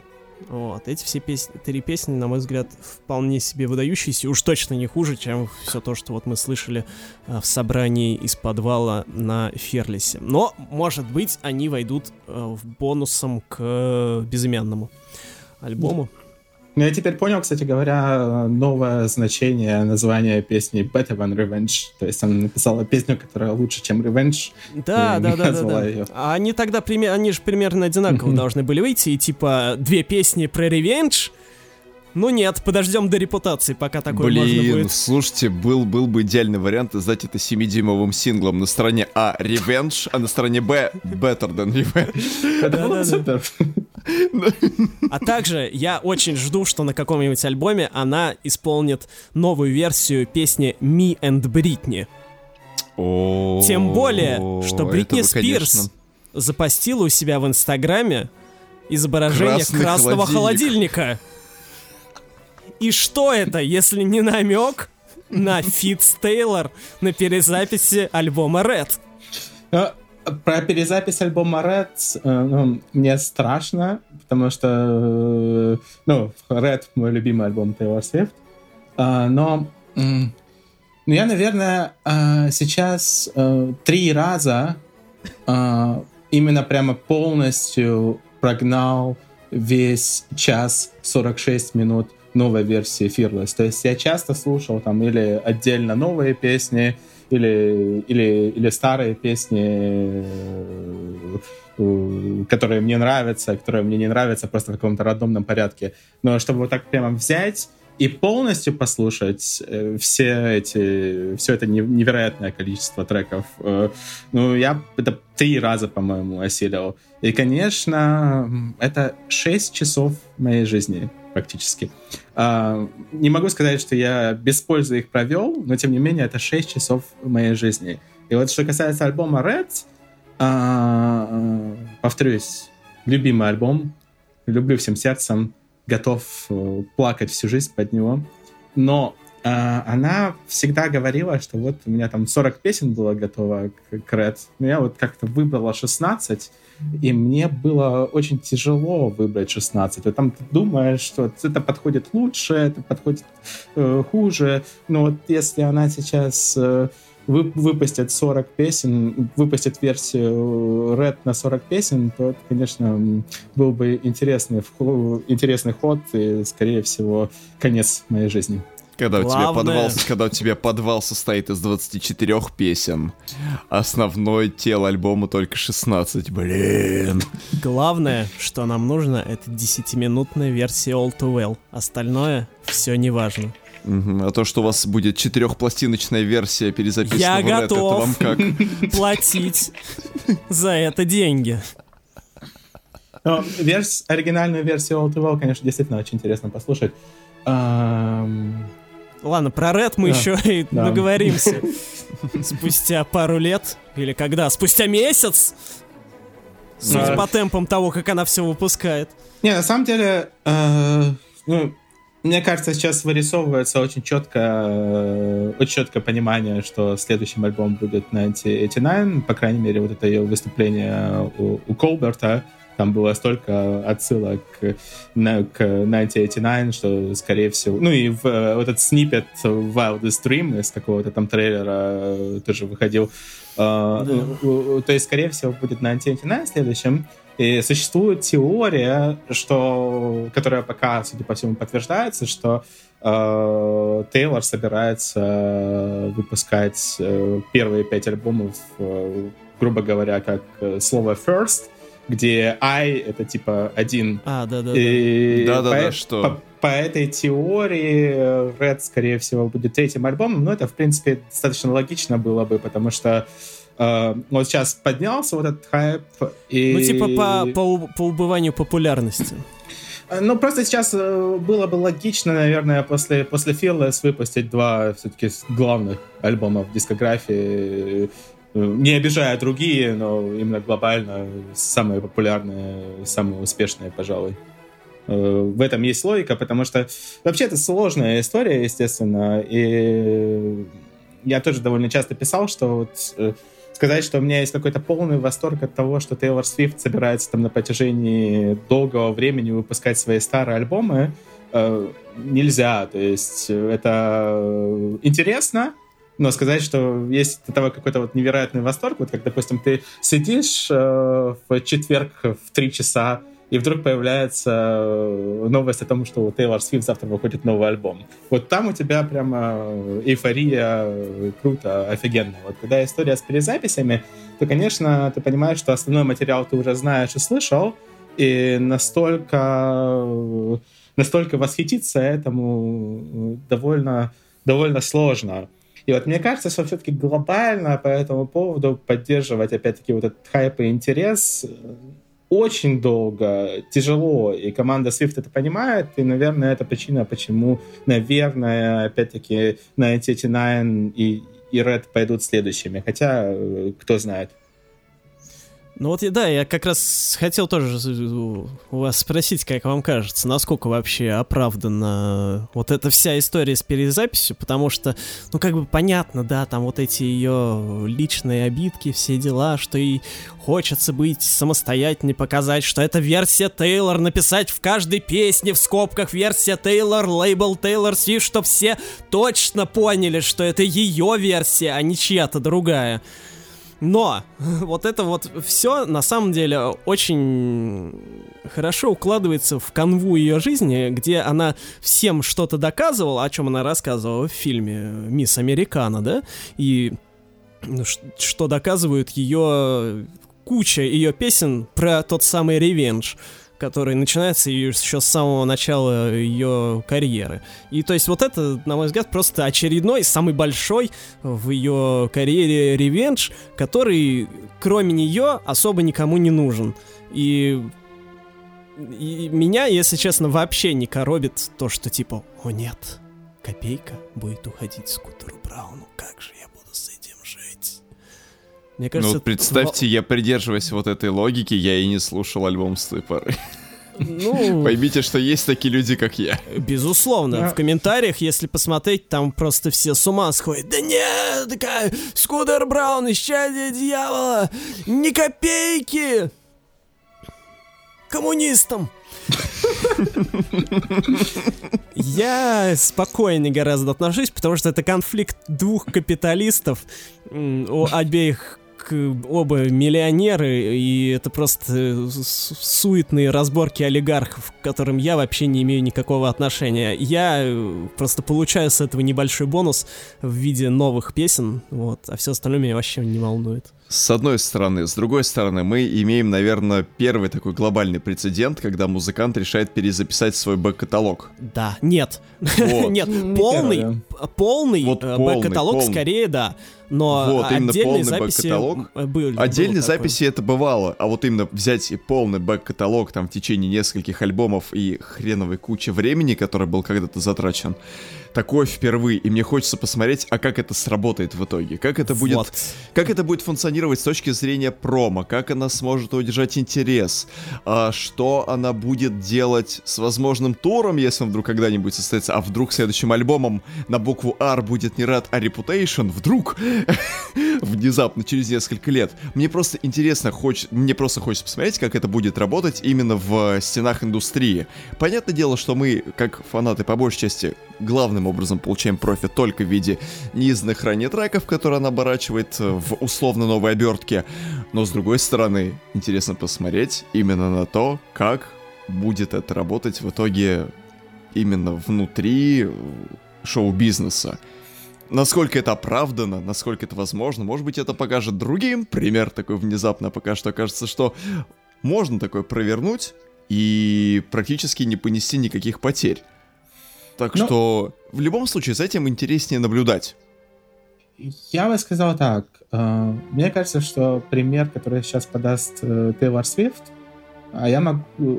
Мы когда записываем, мы еще не знаем точных результатов. Э, нет, первой, конечно, нет. Первой недели чарта Билборда. Я вам но... могу сказать уже один результат, что это, это один из самых... Точнее, это самый успешный за последние шесть лет кантри-альбом.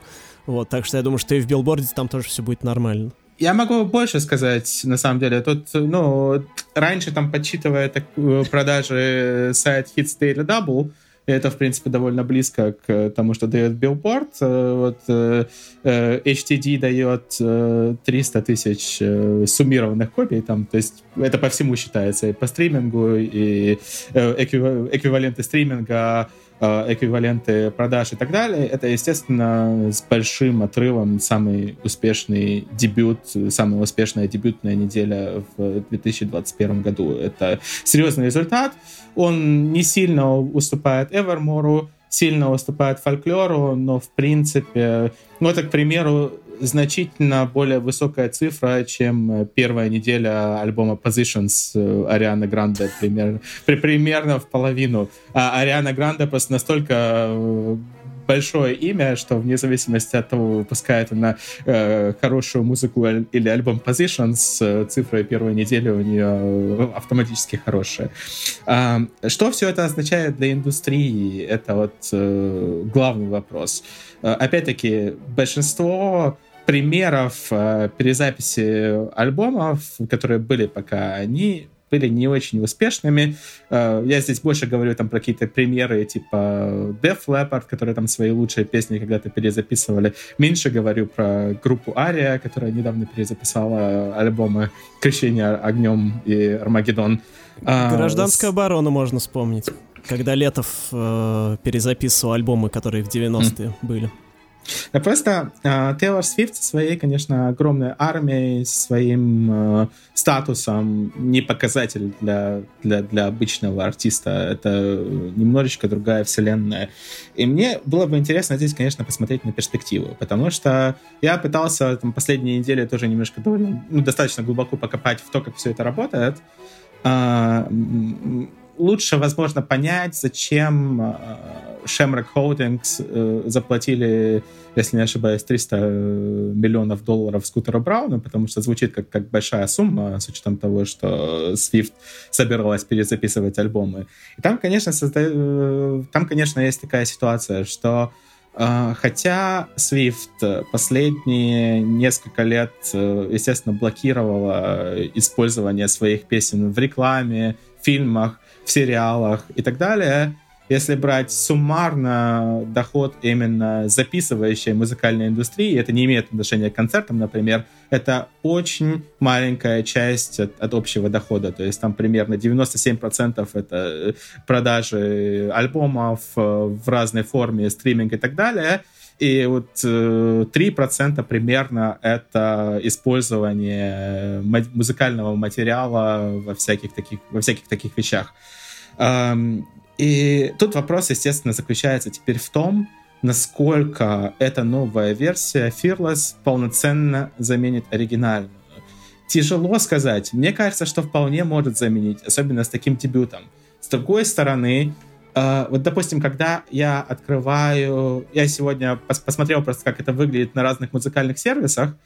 Э, если, допустим, зайти на YouTube Music, то э, первый высвечивается до сих пор э, в поиске, когда ты вводишь Taylor Swift Fearless, это великая платиновое издание, которое начинается платином Ой, отдельная да. боль. Я хотел про это сказать, да, что слава богу, что они в переиздании, в смысле, перезаписи сделали не как в платиновой версии, потому что ненавижу. Jump and Fall, блин, 6, 6 бонус треков в начале лучшая идея в истории человечества, просто браво тем людям, которые принимали решение когда-то. Ну, на Дизере, на стриминговом сервисе, который я использую, первый высвечивается Telos Version. Как оно все будет работать дальше, сложно сказать. Про себя, опять-таки, могу сказать, что я спокойно готов слушать Taylor's Version дальше, потому что особой разницы нет, и э, микс где-то приятнее, звучит все равно довольно аутентично, для меня проблемы нет. Но тут тоже вопрос заключается в том, что вот э, я хочу, я иду в магазин виниловых пластинок, я хочу купить альбом 1989, к примеру. Uh, я обычный музыкальный поклонник, Uh, мне плевать на конфликты, которые есть у Тейлор Свифт с Скутером Брауном. Я, как обычный музыкальный поклонник, в принципе не знаю, кто такой Скутер Браун, потому что зачем мне это знать. Uh, и вопрос будет заключаться в том, что можно вот так просто взять и купить в магазине. Это, это тоже, тоже важный аспект. Версия альбома, которая... версия альбома от Big Machine Records — или вот э, Chaos Version. И все это мы, конечно, увидим только на практике. Но старт очень впечатляющий, и я не был уверен, что он будет настолько сильным. То есть э, очевидно было, что да, первое место в альбомном билборде, но вот эти вот 300 тысяч, которые вырисовываются для альбома, которому на самом деле 13 лет, э, и основную часть которого все слышали, это сильно, но это, наверное, э, подвластно, ну, такие цифры при таком раскладе подвластны сейчас, наверное, в Америке э, и, в принципе, двум артистам э, э, Тейлор Свифт и Адель. Если Адель захочет перезаписать свои альбомы, я думаю, что там тоже что-то подобное может быть. Ну, скорее даже больше, потому что у Адель, конечно, совершенно сумасшедшие продажи были, но это, возможно, связано с тем, что она так редко что-то выпускает. Ну вот, э, к слову о том, какой, какую версию слушать, э, я вот лично, если бы у меня... Если бы я захотел, просто типа, пойду в магазин и послушаю Fearless, я бы, если честно, включил старую версию. Не потому, что мне новые не нравятся, а просто, ну, у меня так сознание устроено, что я зачем, я не знаю, зачем мне слушать перезапись, потому что когда я буду слушать перезапись, я буду думать, блин, я слушаю не оригинал, вот, а повторюсь на то, что кому там какая копейка падает, мне это пофигу глубоко. Вот, тем более, что со самой Тейлор все равно падает копейка. Вот. И даже несмотря на то, что на стримингах это платиновая версия несчастная залита, в основном все равно я скорее оригинал послушаю, потому что я захочу услышать нормальное соло в You Belong With Me. Я захочу услышать э, немножко недоработанный вокал, вот. Ну и все-таки как-то, когда слушаешь альбом старый, ты так или иначе, мне кажется, хочешь вернуть себе ощущения, которые ты э, получал, когда слушал его в первый раз. А ну, от перезаписанной версии тут просто психологический эффект такой, несмотря на ну, то, что... Ну, синдром звучит... утенка, в общем, Да, да, да, да, безусловно, да. Вот, то есть, я, естественно, я не отрицаю, что это какие-то мои внутренние тараканы, но как бы я не вижу смысла с ними бороться в данном случае, потому что это не какая-то супер а, важная вещь.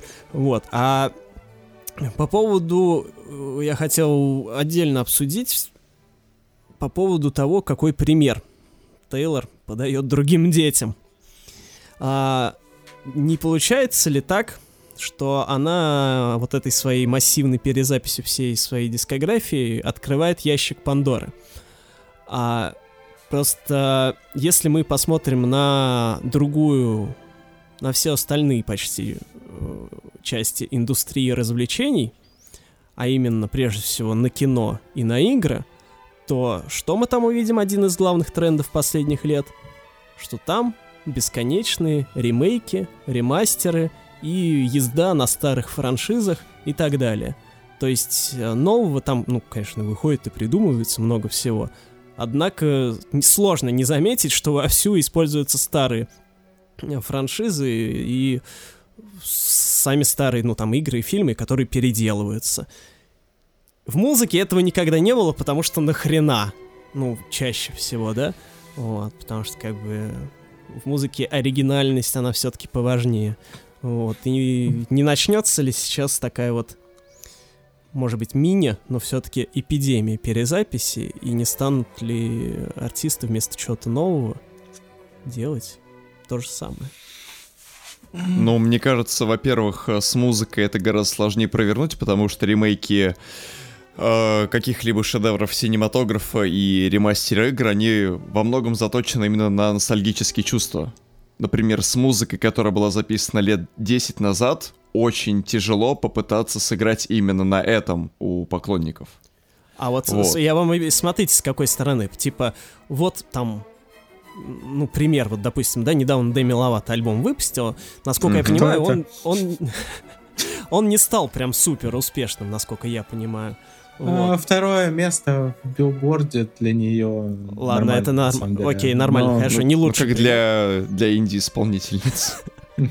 Ладно, в общем, абстрактная какая-нибудь звезда, Элли Голдинг. Это хороший пример. Вот, Элли Голдинг выпустил свой Brightest Blue, и чё, он, по-моему, особо там тоже не залетал никуда. Могли бы Кэти Перри лучше привести. Ну вот, да, допустим. Хотя я тоже не помню, какие у нее там показатели были по чартам. Ну, в общем... Я не знаю, я помню... зачем я это помню, но Голдинг в Америке была хрен знает где. Она, правда, возглавила брит- британский чарт, но скорее по инерции. Кэти Перри, по-моему, была пятой. Э, и это для Кэти Перри было достаточно хреново. Ну, Я это да. в билборде. Ну вот, выпускает Кэти Перри какой-нибудь свой новый альбом, э, уже два подряд у нее, да, получается таких, ну, как-то так, это не особо э, туда-сюда. И тут она думает, блин, надо, короче, просто издать сейчас то, с чего я начинала, потому что люди-то это помнят, людям это все еще интересно, и люди как раз поностальгируют. У нас что, у нас ностальгия по 2000 Ну вот, фигану, что я там, это, как девку целовал. И все, и нормально. А зачем новые записывать? Раньше лучшие сборники хитов издавали, а сейчас можно просто перезаписать с одной стороны, насколько она подойдет к этому ревизионизму и чем он все-таки будет обусловлен. Естественно, вот. никто не будет так исторично подходить, как Тейлор, потому что это она там решила заморочиться.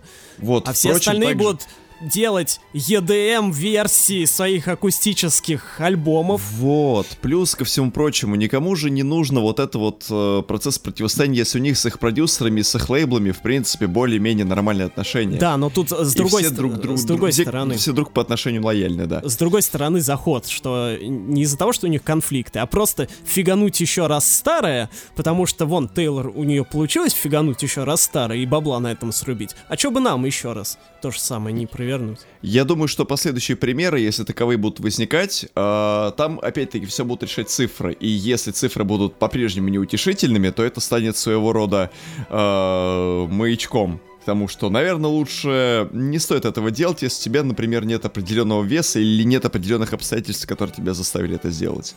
Вот, просто если, допустим, та же самая Кэти Перри вдруг возьмет и перезапишет Witness, например, не и он надо. будет...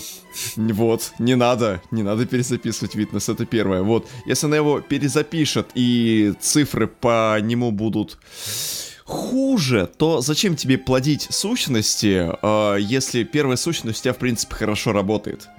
Вот здесь может сработать такая своего рода музыкальная бритва Акамы. Здесь не нужно плодить дополнительных альбомов, если в этом нет каких-то явных причин. Просто причина в деньгах, если тебе и так основная утка приносит э, должное количество золотых яиц, от того, что ты рядом поселишь еще одну утку, которая будет приносить меньше яиц, ну, как бы, зачем? Просто здесь. Если у тебя и так все прекрасно работает, если ты э, можешь спокойно э, свои треки э, толкать если там твой лейбл занимается этим, толкает твои э, треки на радио, э, дает их фильмы, дает их как саундтреки к играм и к чему бы то ни было. Все и так хорошо работает. А просто так бомбить для того, чтобы э, срубить бабла, это, ну, скажем так, это налагает дополнительные обязательства и просто усложняет какую-то юридическую волокиту еще дополнительно, как мне кажется. Поэтому там очень куча просто огромная обстоятельств, которые должна заставить, как мне кажется, перезаписать людей альбом. Вот. Ну, мне на самом деле кажется, что просто, ну, во-первых, я, естественно, ничего не понимаю в этом, и только делаю вид, что я что-то в этом понимаю, но... Ну, впрочем, впрочем как и мы на самом деле, да. Но, мне кажется, эм, мне кажется, что никаких реально коммерческих перспектив для э, успеха глобальных перезаписей нет. Если тебя не зовут Тейлор Свифт, если у тебя нет какого-то бэкграунда, который как-то ну, да. интересует аудиторию. Я не... Я бы... Блин, я, у меня в голове сейчас фраза была, которая прозвучала как-то очень высокомерно, опять-таки, с точки зрения того, будто бы я что-то в этом понимаю, а на самом деле это не так. Я хотел сказать, что я бы предостерег других артистов перезаписывать э, э, свои альбомы. Так предостерегите. Потом, и, и сразу подумал, кто я такой, чтобы их предостерегать. Хотя, конечно, не знаю, там э, было бы, возможно, где-то интересно послушать э, перезапись э, одноименного альбома группы Кобылы и Тропокласс искали, искали цезию, нашли поздно утром свистящего окна. Антон Юрьевич, я выкупаю права на ваши мастер-ленты и перепродаю их хедж-фонду Эллиот. Да, но, но, но в целом я не вижу не вижу перспектив. Возможно, кто-то попытается это сделать. Я думаю, что это окончится провалом. И будет интересно посмотреть еще на цифры э, альбомов Speak Now и Taylor Swift. э, потому что я думаю, что все-таки настолько... Скорее всего, продаж хватит для того, чтобы занять там первое место в билборде, но я не думаю, что цифры будут настолько выдающимися, как в случае с Фила, с Red и 1989. Uh, ну и когда мы говорим про старые альбомы, ну, я не знаю, сколько у меня дома юбилейных переизданий альбомов Deep Purple, там, к 25-летию, к 30-летию, к 45-летию чего-то. А, и, конечно, вот что важно, конечно, вот когда ты, когда ты вырос с каким-то большим артистом, э, я, правда, с Deep Purple не вырос, мне 28, а Иену Гивану 75, но формируется вот такая аудитория, Э, которая предана, которая, конечно, куда меньше, чем та аудитория, которая у тебя была, когда ты был прямо на пике, но которая, в принципе, готова выкладывать деньги. Там, допустим, есть такой у группы UFO есть легендарный live-альбом э, Strangers in the Night, э, и они вот совсем недавно выпустили боксет из шести дисков, где просто собраны все концерты, из которых этот альбом был составлен.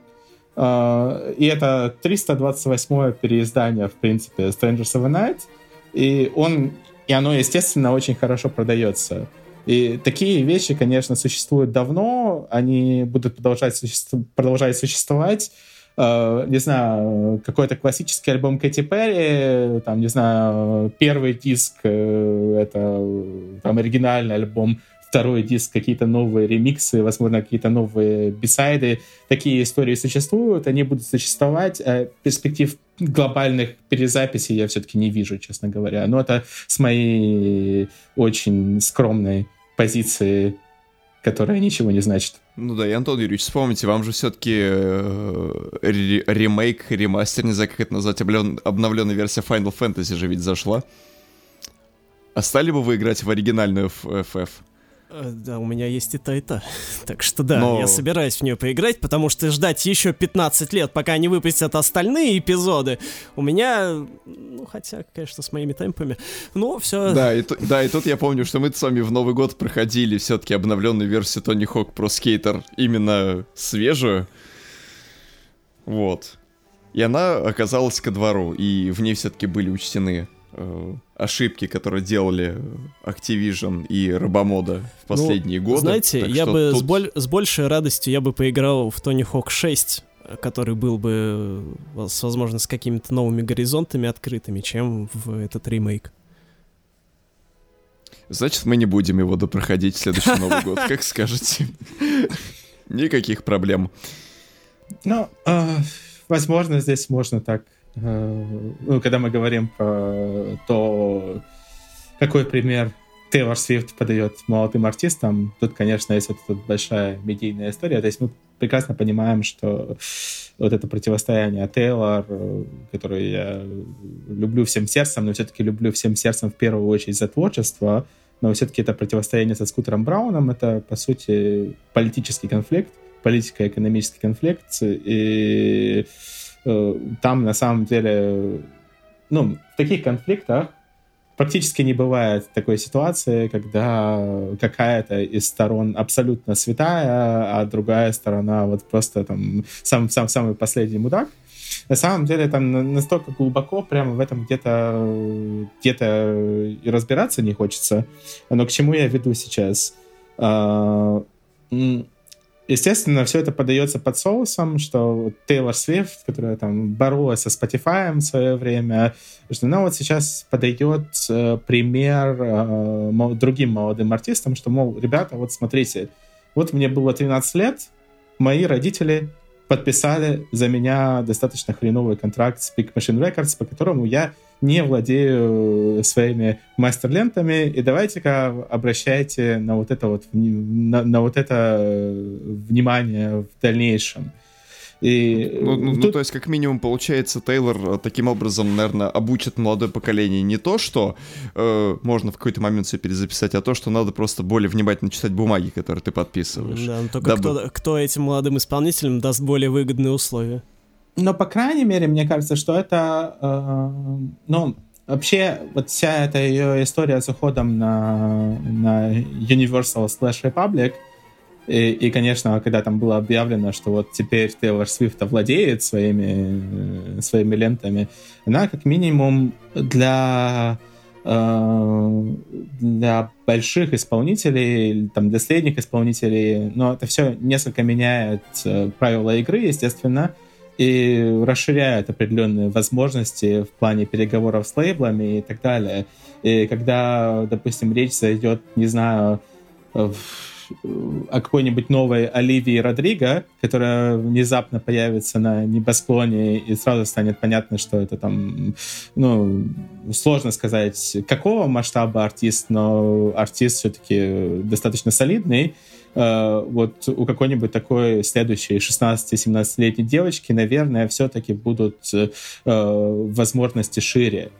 Но при всем при этом, конечно, нужно понимать, что когда мы говорим про Тейлор Свифт, мы говорим про, про большого санграйтера.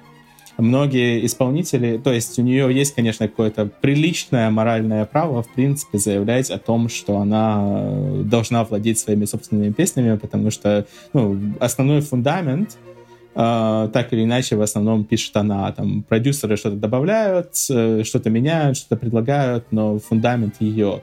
А мы прекрасно понимаем, что даже если э, артисты записаны в списке авторов песен, это не всегда означает, что они реально внесли какой-то вклад в это. И э, многие сильные, сильные молодые артисты, ну, сложно гадать на кофейной гуще в этом плане, но, естественно, тут э, есть большая разница между санграйтером типа Тейлор Свифт и той же Оливии Родриго, которая тоже в основном свои песни сама пишет, и, и кем-то другим. Ну, вы понимаете, к чему я веду. Да. а, нет, на самом деле, естественно, как бы глобально это хорошо, что а, артисты в перспективе смогут теоретически владеть своими мастер-записями, обладать большими правами на свои песни и так далее. Это как бы хороший прецедент, а, который Тейлор создает, а как бы в Америке прецедентное право, ну в данном случае это к праву, естественно, не имеет никакого отношения, но типа мышление у них, видимо, больше на, вот, на такое, на прецеденты рассчитано, поэтому как бы это все равно в любом случае важно и хорошо. Вот. Меня единственное просто, что волнует два момента, которые я уже озвучил. То, что, возможно, не дай бог, э, это будет э, эпидемией перезаписи, что многие начнут так делать. И второе, это я, по-моему, кстати, не озвучивал, это Денис озвучивал, что Тейлор слишком много времени уделит перезаписи альбомов, а хотя могла бы делать что-нибудь новое. Вот. Хотя, конечно, она и так уже много нового за последние год наделала. Да, поэтому я думаю, что с ее-то темпами она сможет в этот год буквально уложиться полностью по перезаписям всего своего бэк-каталога и потом таки заняться чем-то новым. Знаете ли, я хочу сказать, когда она выпустила Эвермор после фольклора, прям буквально через э, два дня, как мне кажется, все бегали тут такие недовольные. Блин, как? Ой, что мы будем делать? А потом послушали, поняли, что, в общем-то, Эвермор можно было сдать в детдом, а фольклор оставить. А, ну кроме Nobody No Crime, конечно же. Вот. А так-то все. Все как-то поняли, что, с одной стороны, производительность хорошо, и выдержка двух альбомов в одном ключе, это здорово, но в то же самое время все были присыщены одним альбомом. Хрен поймешь, что аудитория, по большому счету, чего и нужно будет в тот или иной момент времени. Может быть, она и будет рада всем этим э, перезаписанным альбомам, с одной стороны. А с другой стороны, это даст нам право наконец-то соскучиться по какому-то новому материалу от Тейлор, и я думаю, что нам гораздо будет более отрадно увидеть то, как она будет уже развиваться в новом своем ключе. И у нас будет время подождать и выдержать. Я бы хотел уже соскучиться по новому материалу, потому что вот Ферлис этот перезаписанный я две недели не мог послушать. А, но отчасти потому, что я заболел, отчасти потому, что у меня была куча других дел, которые нельзя было откладывать. И отчасти потому что, ну, извините, я в прошлом году и в позапрошлом задолбался обозревать ее новый материал. Понимаю вас. Да, сколько нам еще предстоит в этом году? Ой. Да, ну, так я думаю, именно по так материалам, что мы, которые мы с вами, сделает. дорогие слушатели, не прощаемся. Я думаю, в этом году соберемся в, в таком составе или в чуть более расширенном еще не один раз. А как минимум еще четыре раза, да? Да, или 13, не знаю. Может быть, это будет ежемесячник, посмотрим. Ежемесячник. Всё зависит как бы от Соединенных Штатов Америки, от внешнеполитического курса. Но нам будет очень важно проследить за одной вещью в контексте подкастов про перезаписи Taylor Swift. Нужно, чтобы они все... Ну, я вижу, что мы сейчас общаемся примерно два часа уже. Нужно сделать так, чтобы все подкасты о перезаписях альбомов Taylor Swift суммарно длились 13 часов. Не-не-не, я думаю, что нам нужно потом перезаписать Вот, все я эти тоже подкасты. Это отличная идея. Да. Вот, а еще, блин, я хочу, чтобы Джон Кейдж перезаписал свои 4.33. Для этого мы его воскресим, хотя, в принципе, до этого его воскрешать не надо. Можно просто прийти на могилу и все, и записать.